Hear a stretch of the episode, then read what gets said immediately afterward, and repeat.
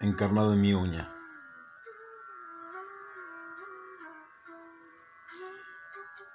¿Qué otra cosa cae como sobra del plato eternidad? Sino el sol reflejado como un punto luminoso sobre el calcio de mi uña.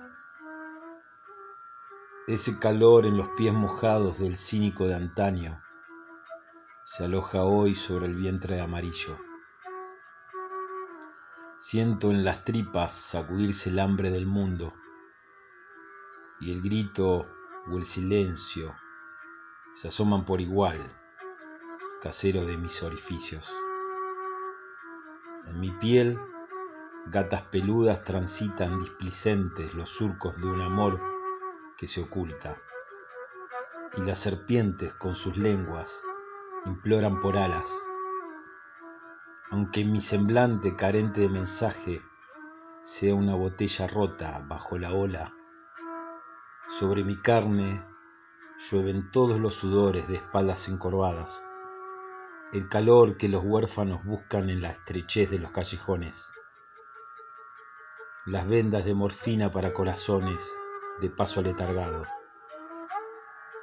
mis ojos no ciegos al desprecio impune, desisten de comprender la cobardía o la maldad.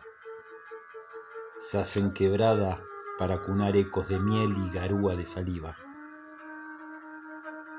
Detrás de las heridas, su lupa escucha un bandoneón que respira, hace melodía de la queja.